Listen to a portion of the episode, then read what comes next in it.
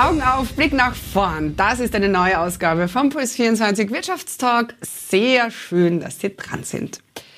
Ich plaudere heute mit dem Christian Orgler, Mitgründer der Kinderschutz-App Ohana. Die soll Kids den Umgang mit digitalen Medien lernen.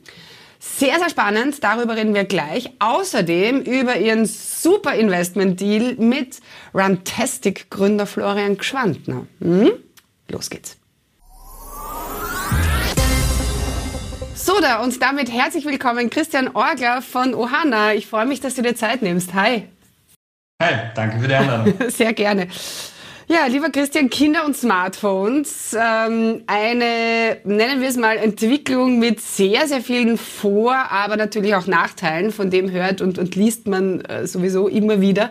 Aber bring's doch bitte mal auf den Punkt, wie dramatisch ist denn die Situation jetzt wirklich? Also wir, wir sehen das Ganze einfach als äh, Auswirkung der letzten Jahre. Und Covid hat das Ganze nochmal noch mal beschleunigt. Also die, die, die erste, zweite Generation, die wirklich mit dem Smartphone aufwächst, kommt jetzt in ein Alter, wo man dann die Auswirkungen sieht, vor denen man vorher keine Ahnung hatte. Und das kommt jetzt auch in der Gesellschaft an. Und deswegen äh, hört man jetzt auch immer mehr äh, von, von Smartphone-Sucht und den Auswirkungen von, von Smartphones bei Kindern. Mhm. Äh, ihr wollt mit Ohana den, den Kinderschutz am Smartphone verbessern. Was schwebt euch davor? Wie macht ihr das denn genau? Genau, also für das muss man vielleicht äh, noch wissen, dass ähm, also für Eltern ist das ganze Thema natürlich eine, eine große Belastung, weil Handy wegnehmen oder gar kein Handy für das Kind äh, beschaffen geht in der heutigen Zeit nicht mehr. Ähm, und die herkömmlichen Apps, die eine gewisse Sicherheit bieten, ähm, die, die sind eher das simple, das simple Werkzeug. Also die sagen zwar, du kannst eine Webseite sperren oder eine App sperren, aber welche Webseite für dein Kind gut ist oder schlecht, das musst du dir selbst recherchieren. Und das ist in der digitalen Welt, in der digitalen Zeit, wo jeden Tag neue App, jeder Tag ein neuer TikTok-Trend äh, aufkommt, für Eltern unmöglich. Und hier wollen wir die Hilfestellung bieten, nicht nur eben das Werkzeug zu sein, sondern auch ähm, benutzerfreundlich, altersgerechte Einstellungen vorschlagen und die Eltern somit äh, unterstützen, damit sie nicht die ganze Recherchearbeit machen müssen. Wir wollen nicht nur das Werkzeug sein, sondern wir wollen eben der Partner für die Eltern und der Kinder sein ähm, und äh, mit ihnen mitwachsen sozusagen. Mhm, mh. Was kostet das Ganze? Äh, wir sind noch ein bisschen in der, in der Preisthematik, in den Preistesten drinnen. Aber derzeit ähm, zahlst du jährlich äh, 50 Euro, 49,99 jährlich oder im Monat äh, 6,99. Das heißt, wesentlich günstiger als ein ja. Netflix-Abo zum Beispiel. Ja, ja, äh, Jetzt gibt es natürlich die einen, die, die sagen, Kontrolle ist alles äh, und die anderen, die da schon massiv an die Selbstverantwortung appellieren. Ähm, ihr habt euch ja mit dieser Thematik auch auseinandergesetzt. Wo, wo steht's denn ihr da? Genau, also wir wollen das Ganze eigentlich komplett neu aufziehen von dem Thema Selbstkontrolle versus äh, Kontrolle von den Eltern. Also Kontrolle ist nicht alles, wenn es um die Entwicklung vom Kind geht. Das heißt, ein gewisses Maß an Kontrolle muss da sein, das ist die Erziehung. Aber wir äh, sind davon überzeugt, dass Kinder auch eine Privatsphäre haben. Ähm, und hier wollen wir zum Beispiel die, die äh, nicht alle Funktionen eines Überwachungstools anbieten, sondern wir wollen diese Balance finden zwischen Funktionen für die Sicherheit, für, auch für die erzieherische Sicherheit, ähm, aber eben nicht die Eltern können SMS einfach so von Kindern mitlesen ähm, oder Sachen machen, die Kinder nicht äh, mitbekommen. Also bei uns, bei unserer App, bei unseren Funktionen soll immer ein Gespräch davon entstehen. Mhm. Mit eurer App kann man aber auch den Standort des Kindes abfragen. Das ist ja immer eine heikle Geschichte. Also ähm, warum gibt es diese Funktion? Weil im Prinzip hat ja Standortabfragen jetzt nicht nichts mit Handynutzung äh, direkt zu tun. Genau, also die, die, der Standort ist wesentlich das einzige Feature, das auch in die reale Welt eingreift. Nur da ist eben das Smartphone das, das Tool, das man vorher nicht hatte. Wir wissen, Standortabfrage ist so ein heikles Thema. Viele Eltern sagen ja unbedingt, äh, andere Eltern sagen nein, bitte nicht. Ähm, darum haben wir das auch optional äh, gemacht. Das heißt, man kann das einfach beim Setup überspringen und muss sich damit äh, nicht Sorgen machen, dass man einen Standard abfragen kann. Wir aber auch den Unterschied machen, wieder zurück zur Privatsphäre von den Kindern, ist, ähm, dass wenn eine Standortabfrage gemacht wird von einem Elternteil, dann bekommt das Kind eine Nachricht. Das weiß genau, meine Mama hat jetzt gerade den Standort oder will jetzt gerade den Standort abfragen. Ähm, das heißt, dann kann sich das Kind vielleicht überlegen, hm, sollte ich eigentlich vielleicht schon zu Hause sein? Habe ich irgendwas vergessen? Und so entsteht wieder ein Gespräch. Offen und transparent, äh, auch für, für die Funktion. Mhm, mhm. Spannend. Ja, Stichwort Helikoptereltern, gell? Das ist ja. Ähm, genau, genau. Wir wollen natürlich den Eltern nicht, nicht vorgeben, wie sie ihre Kinder erziehen, aber in unserer Entscheidung, welche Funktionen und wie wir sie anbieten, wollen wir den Weg finden, ähm, auch für das Kind transparent zu sein und das, die Privatsphäre des Kindes auch ähm, zu, zu unterstützen eigentlich. Mhm. Es heißt ja, die App arbeitet plattformübergreifend und mit Lerneffekt für Eltern und Kids. Äh, was, was lernen die genau? Erklär mal. Genau, plattformübergreifend, ähm, damit äh, Eltern vielleicht ein iOS-Gerät haben, Kinder vielleicht eher ein Android-Gerät haben, damit man sich keine Gedanken machen muss, was ich in der Familie anschaffe oder was ich habe. Ähm, der Lerneffekt kommt dann, wenn ein Gespräch entsteht. Also unsere Funktionen sind so designt, dass ein Gespräch entsteht. Ähm, wir speichern den ganzen Browserverlauf von einem Kind nicht mit, sondern nur, wenn es eine Webseite ansteuern würde, die ungeeignet für das Kind ist oder gefährlich ist für das Kind, dann bekommt der Elternteil das mit und so entsteht dann ein Gespräch. Ähm, das mit, mit dem Aufwachsen des Kindes, vielleicht gewisse Seiten, die für ein Achtjähriges noch nicht okay sind, aber vielleicht später dann mal freigegeben werden sollten, ähm, der Fall ist, wollen wir Inhalte, fundierte äh, Inhalte für die Eltern, aber auch für Kinder bieten, wie gehe ich denn um damit? Also wie gehe ich um damit, mit meinem Kind darüber zu sprechen, ähm, was eine Pornoseite ist oder wie gehe ich damit um, ähm, mit meinem Kind zu besprechen, wie viel Zeitlimit und warum es wichtig ist, ein Zeitlimit für die Smartphone-Nutzung zu setzen. Ähm, da wollen wir einfach Abhilfe schaffen, weil, wie gesagt, Eltern nicht die Zeit haben, sich mit all diesen Themen äh, selbst auseinanderzusetzen.